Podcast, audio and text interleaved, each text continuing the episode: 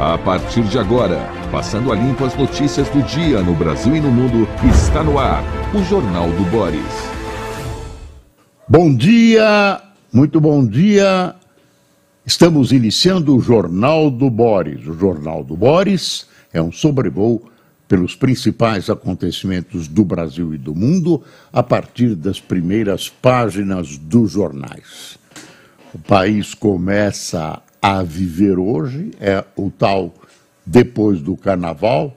Ainda de manhã o comportamento é como se fosse feriado, mas já nesta quarta-feira à tarde as coisas começam a voltar ao normal. Ainda hoje à tarde teremos a decisão, né, o julgamento final das escolas do Rio de Janeiro são Paulo ganhou a mocidade e as pessoas, algumas pessoas ainda continuam comemorando o carnaval nesta manhã.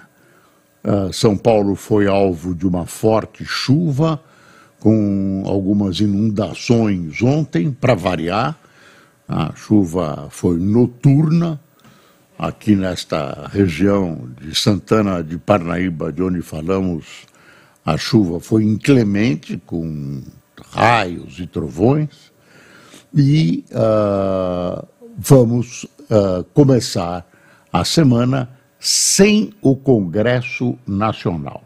Os senhores deputados e senadores, e ninguém é de ferro, resolveram voltar ao trabalho só a partir da segunda-feira que vem.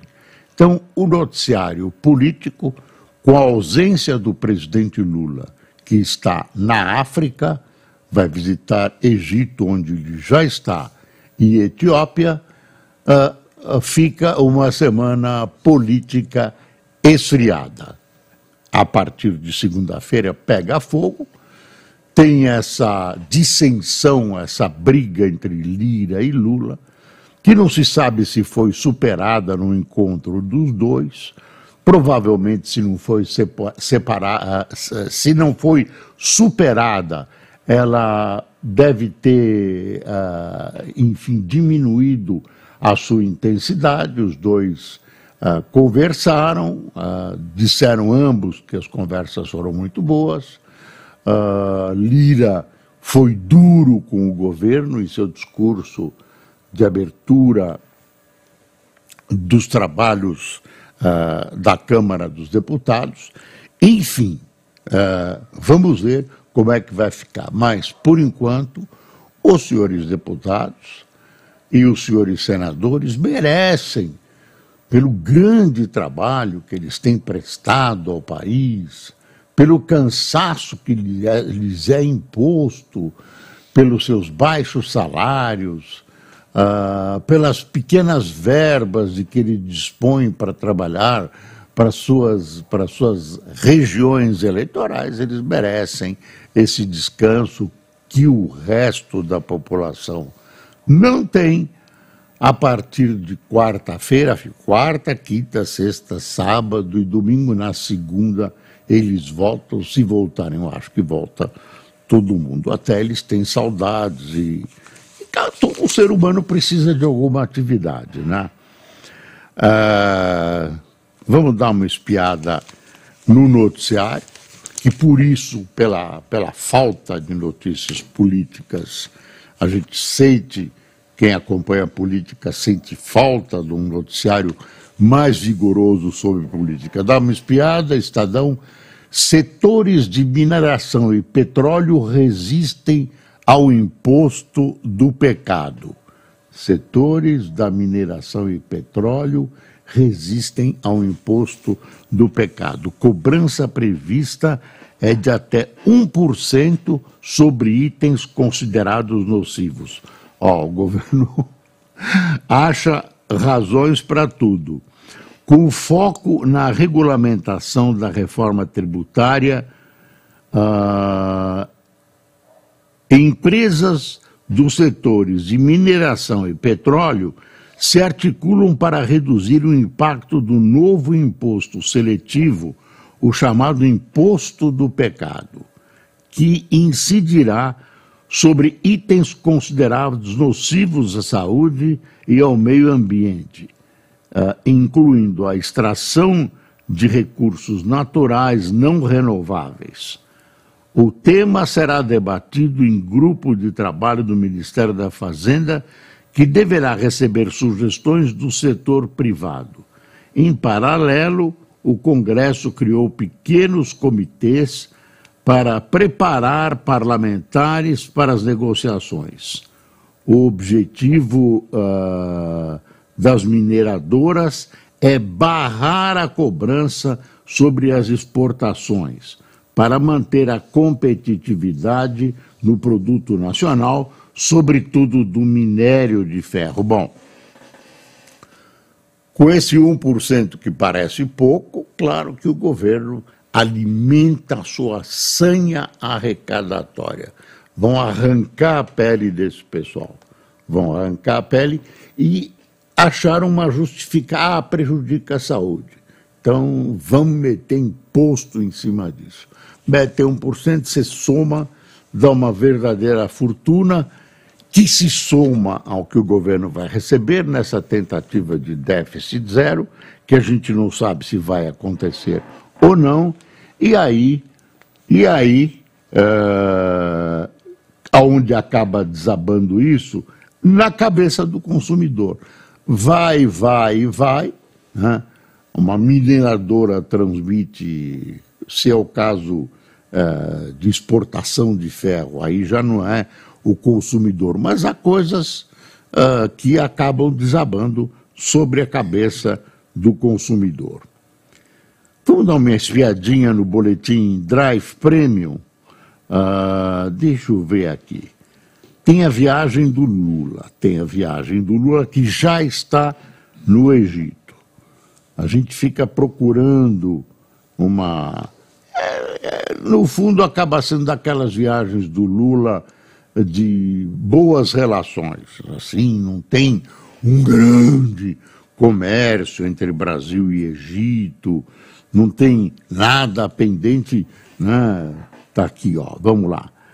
Lula chegou ao Egito em sua primeira viagem internacional de 2024. Aqui está aqui a programação dele. O presidente chegou hoje às 5 horas, horário de Brasília, ao Cairo, para o início do seu primeiro périplo internacional do ano. No Egito, terá reuniões amanhã com o presidente, que é ditador, Abdul Fattah Khalil al-Sisi, é um general, e o secretário-geral da Liga dos Estados Árabes, Ahmed Abul. Gait, discursa na sessão extraordinária da organização. Hoje, deve visitar as pirâmides de José. O Lula já esteve no Egito. É, pirâmide é uma coisa para turista ver. É interessante, interessante que o Lula viaje, deu uma entradinha numa pirâmide, etc, etc. O, o,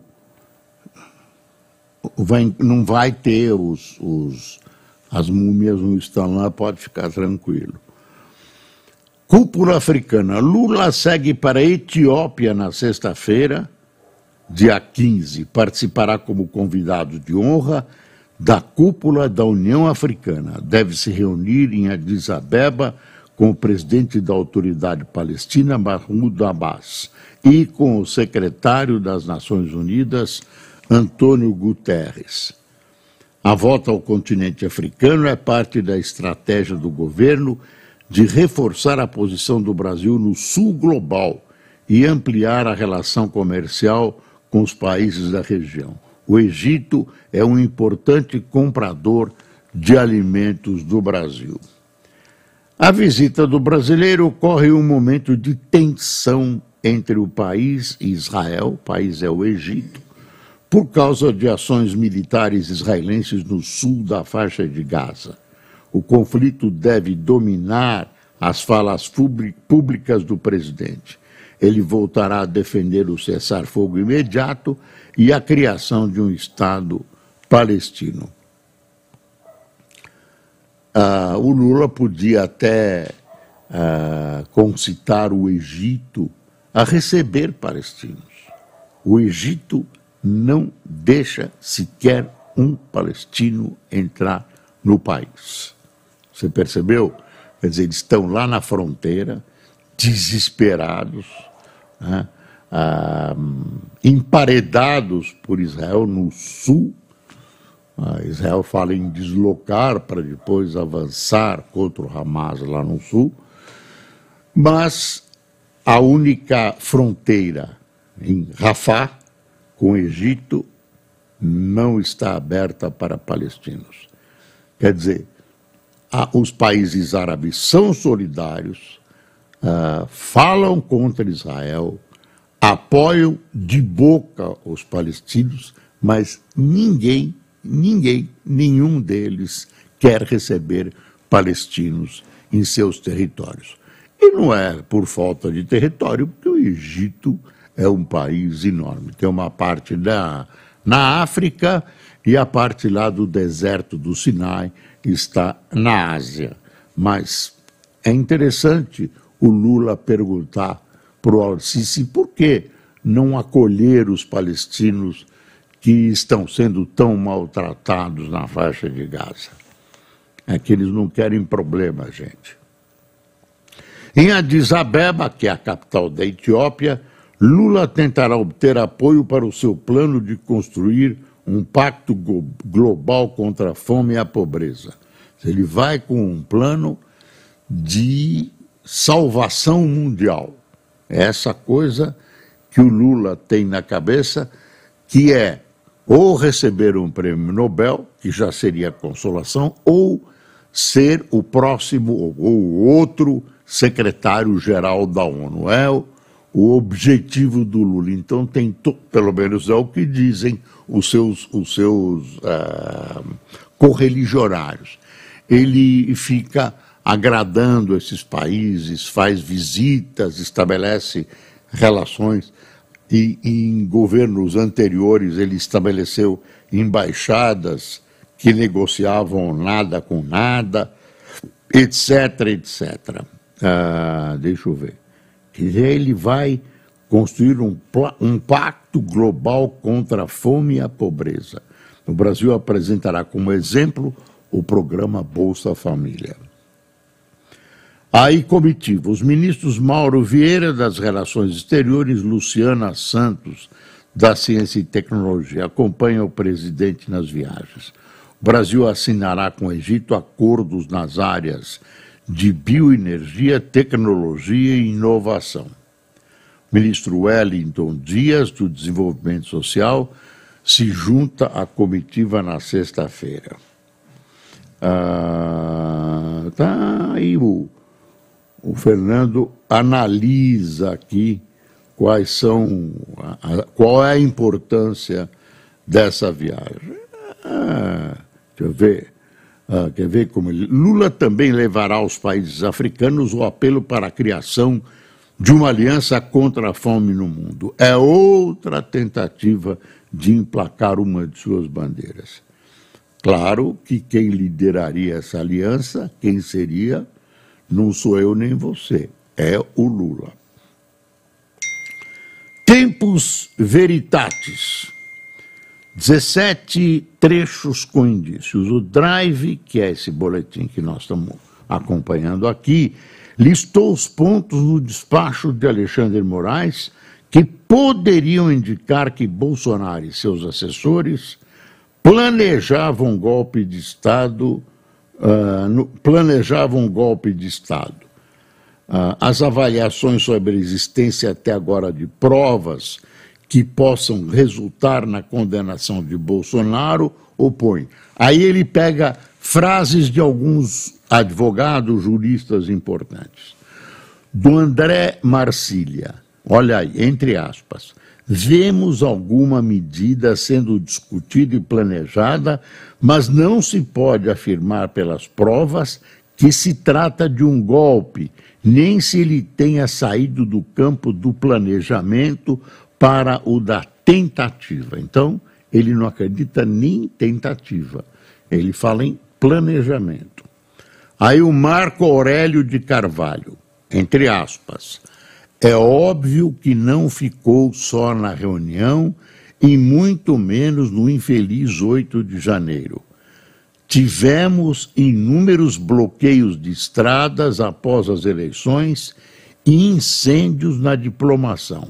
A bomba no aeroporto não foi um ato isolado.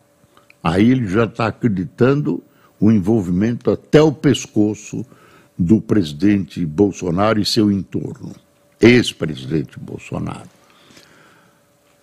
Aí o ministro aposentado do STF, Marco Aurélio Melo, afirmou ser preciso, agora entre aspas, apurar sem assodamento. Falou de uma busca e apreensão na casa de um cidadão enxovalha o perfil dele. Então, o ministro Marco Aurélio, ex-ministro, vê exageros nas operações sobre esse assunto, sobre esse tema da Polícia Federal. Uh, outros 44,7 concordam com a inelegibilidade do ex-presidente. Foram 6,9% os que não souberam ou não quiseram opinar. Os dados são da Paraná Pesquisas. E pronto, eu estou mostrando o essencial do, desse boletim que sai todos os dias, que é o Drive Premium. Primeira edição, Poder 360, que é muito bom e é íntegro, é íntegro. Bom, ah, vamos às manchetes dos jornais. Eh, mostramos a do Estadão que fala do imposto do pecado. Aí vem a folha. Gasto militar global salta 9% para ápice desde a Segunda Guerra. A gente olha isso e parece que está muito longe. Isso demonstra as tensões que existem, as tensões globais que existem neste pequeno planeta. E agora, neste ano, elas são muitas. Tem gente que as classifica como um barril de pólvora, qualquer movimento errático, qualquer engano, qualquer mal-entendido pode explodir numa guerra onde os agentes dessa guerra têm poder nuclear, têm bomba atômica. Então, tudo que está acontecendo, dois focos de tensão, por exemplo, Oriente Médio né, que já cresceu para o Iêmen, o Iêmen está segurando os navios no Mar Vermelho, eles são obrigados a dar uma tremenda volta, isso custa caro para quem vai comprar esses produtos. A Ucrânia bombardeando navios russos, diz que bombardeou ontem mais um navio importante que afundou o navio de guerra. Está aqui, ó essa nota sobre o gasto militar. Total despendido em armamento em 2023 superou o PIB do Brasil e os Estados Unidos lideram. Uh, tensões, é, essa é análise que a Folha faz abrindo esse, essa demonstração de gasto. Tensões geopolíticas e conflitos simultâneos elevaram o gasto militar global do ano passado em 9% para o seu ápice após a Segunda Guerra, diz o Instituto Internacional de Estudos Estratégicos. Foram consumidos em arsenais 2,2 trilhões mais que o PIB nominal do Brasil. Dava acabar, dava para acabar com a fome no mundo e ainda sobraria um troco.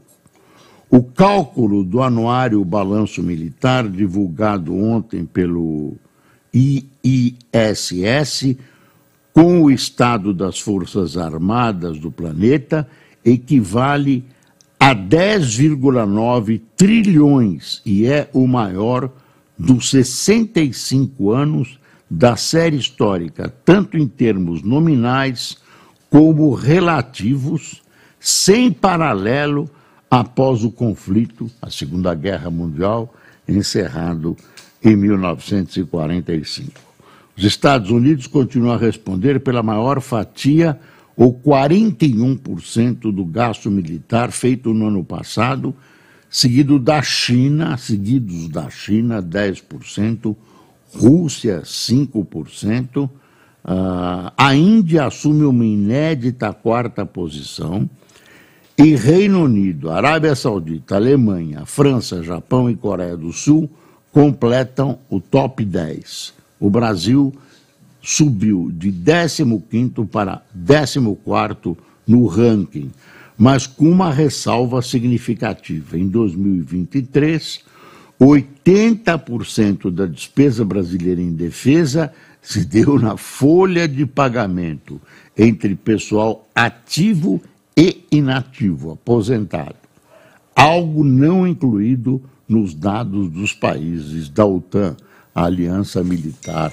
Ocidental. Então, salário e, e a aposentadoria não conta, mas conta no Brasil. Se soube, então aumenta a, a participação brasileira nesse bolo militar. Ah, você pergunta, tem gente que diz, ah, vamos acabar com os exércitos. Então, você precisa de ter um exército preparado, com muita tecnologia, pode ser pouca gente, mas muita tecnologia, ah, preparado para uma eventualidade. A gente nunca sabe o que vai acontecer. Olha aí o Brasil. O Brasil não tem guerra, não tem contencioso com ninguém no Sul.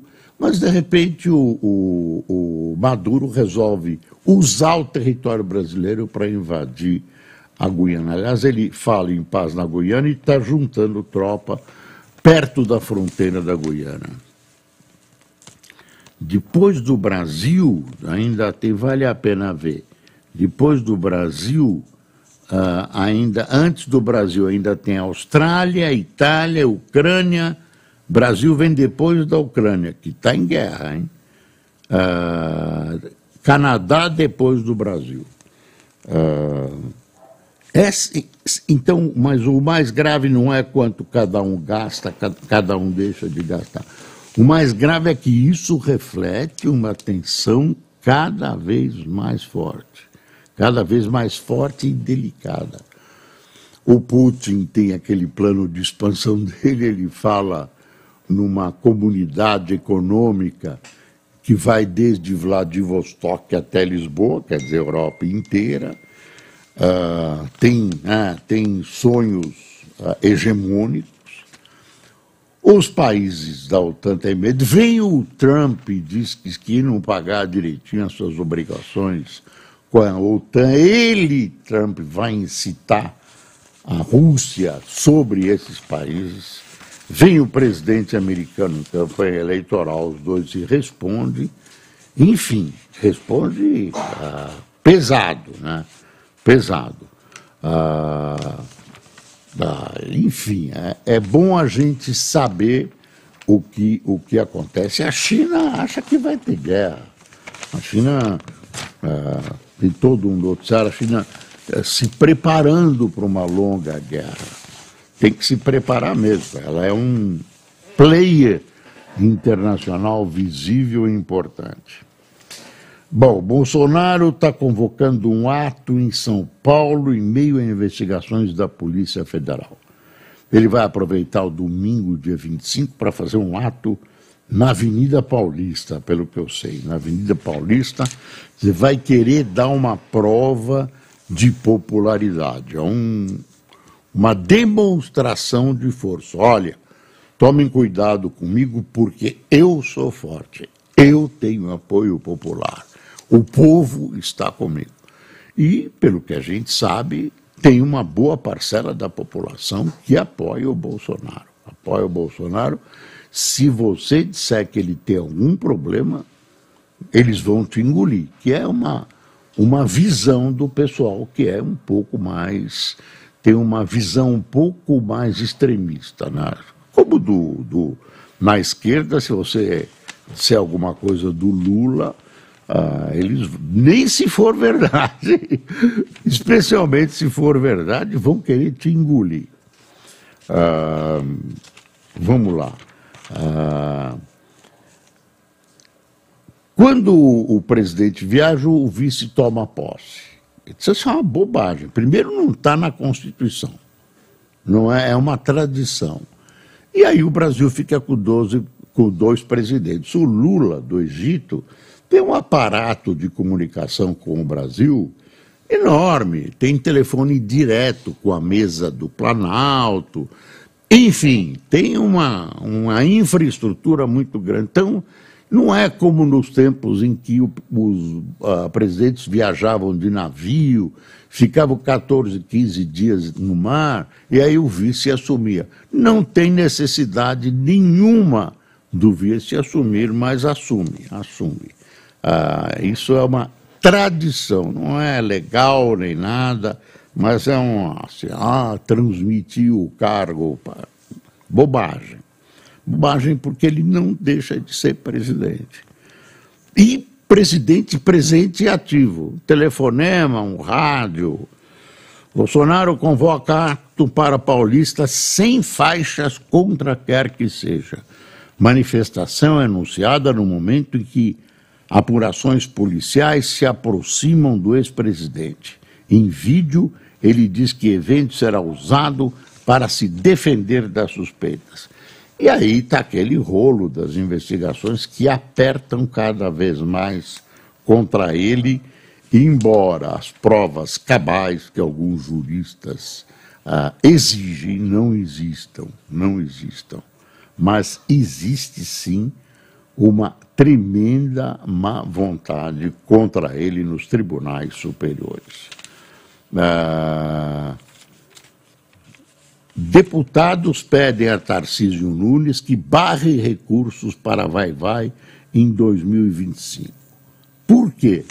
Ah, eles estão querendo ser simpáticos à polícia, os, os, ah, a Vai-Vai cometeu uma imprudência e uma indelicadeza e eu acho que uma, um erro de, em, em seus desfilantes, trazer um grupo uh, de supostos policiais uh, da PM com chifres, uh, gente ruim, gente diabólica. E, na verdade, isso é, é um desgaste popular junto à população da corporação policial. A corporação policial tem defeitos? Tem, mas é a corporação policial. Aí estão morrendo policiais ah, em defesa da sociedade. Quer dizer, o grupo de polícias que está do nosso lado, né, que defende a sociedade, precisa ser prestigiado. Não pode ser assim chincalhado, né? não pode ser desgastado, isso é desgaste dessa maneira, numa, numa roda de samba, num desfile de carnaval, etc, etc. Então foi um escorregão da vai-vai, mas também não é para impedir que ela desfile. Tá? Isso já faz parte dos exageros. Transformaram isso numa bomba atômica. Não é assim. É para dizer, olha, é cuidado, veja que você errou, né?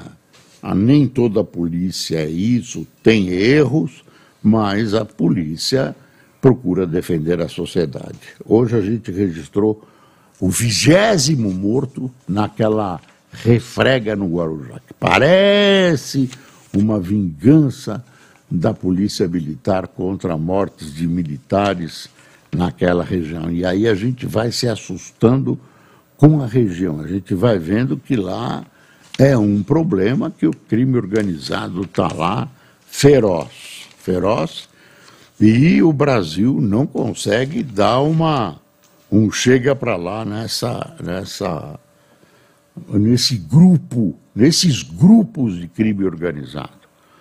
Aí tem uma história interessante de automóveis no Estadão, uma página, como a China construiu a BID, empresa que desbancou a Tesla. Aqui, deixa eu ver, ó, o valor ele não saiu durante o fim de semana, está aqui, leilão, leilões de portos devem atrair 12 bi neste ano. Isso é falta de notícia mesmo, hein? Essa manchete é. Uh, deixa eu ver. Uh, com inteligência artificial, grupos de publicidade estão otimistas. Aéreas reduzem voos no norte por processos. Uma resposta ao grande número de ações judiciais no norte do país, companhias aéreas reduziram cortaram a oferta de voos na região. Latam, Azul e Goi têm sido cobradas para ampliar a frequência de voos, mas afirmam que as reclamações dos clientes na justiça encarecem as operações. Será que eles não têm que olhar para os erros em vez de olhar para as reclamações? Não seria bom fazer uma avaliação se uh, não é que os consumidores estão certos, os clientes, os passageiros? E tem uma proposta para impedir os passageiros de ações judiciais. Você não pode impedir que um cidadão brasileiro use a justiça quando quiser. Então, companhias aéreas, eu acho que tinham que olhar um pouco para dentro. Elas querem é auxílio dos governos, auxílio do governo, e isso o governo está dizendo, pelo amor de Deus, né? Bom, só, só para falar em internacional, luta por influência na África expõe divisões na parceria entre Putin e Xi. A Rússia, a China especialmente, está aí entrando na África, os Estados Unidos, nem aí. O Biden nunca visitou a África, nunca, nunca. E nem o Trump, nem o Trump. Não visitaram a África eles, e nem a América do Sul, eles esquecem. Aí, bom. Vamos ver quem tomou cafezinho conosco nesta quarta-feira de cinzas. Alzira Matos, Algemiro Vargas, Maria Jesus, Ari Candini, Drone Furtado, uh, Célio Aparecido, Adriana Carrara, Dalton Carvalho, Luciana, Lúcia Brandão, Simone Cristóvão, Ione Alves, Pedro Aguiar, Caio Azevedo, Joel Alves, uh, Miguel Arcanjo, de Belém do Pará, Roque Kirchner, de Itapiranga, Ariovaldo da Costa de Marília e André Conen, ou Conen, de São Carlos. Eu tenho a impressão aqui que tem uma brincadeira com a gente, viu, Cássio? É drone furtado. Será que é? Que é nome mesmo é um drone furtado? Não sei, tem dessas brincadeiras. Essa não, não faz palavrão, mas tem umas que tentam passar aqui. Poucas têm passado. Não, chegam a mim, a gente dá uma cortada, o caça. Mas drone furtado é uma coisa. Será que ele existe, o senhor drone furtado? Sei. Ah, pessoal, bom final de carnaval nesta quarta-feira de cinzas, bom fim de semana para vocês, ainda tem a quinta e a sexta-feira. Um grande abraço e estejam conosco amanhã, neste mesmo horário e nessas mesmas plataformas, que são muitas. Obrigado pela atenção, bom dia.